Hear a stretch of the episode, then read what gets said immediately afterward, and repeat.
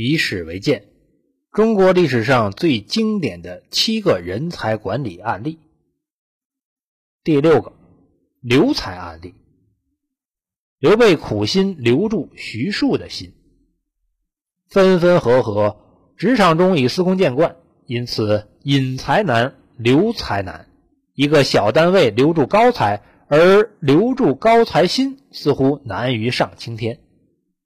刘备被曹操赶得到处奔波，好不容易安居新野小县，又得军师徐庶。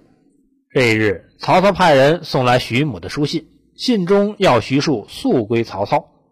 徐庶知是曹操用计，但他是孝子，执意要走。刘备顿时大哭，说道：“百善孝为先，何况是至亲分离？”你放心去吧，等救出你母亲后，以后有机会我再向先生请教。徐庶非常感激，想立即上路。刘备劝说徐庶小住一日，明日为先生饯行。第二天，刘备为徐庶摆酒饯行。等到徐庶上马时，刘备又要为他牵马，将徐庶送了一程又一程，不忍分别。感动的徐庶热泪盈眶，为报答刘备的知遇之恩。他不仅举荐了更高的贤士诸葛亮，并发誓终生不为曹操施一计谋。徐庶的人虽然离开了，但心却在刘备这边，故有“身在曹营心在汉”之说。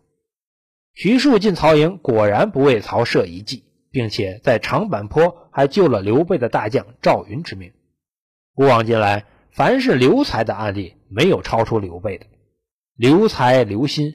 只要能留得住人才之心，他即使在天涯海角依然效命。今天的企业老板们，在人才震荡的今天，你们如何借鉴刘备的留才策略呢？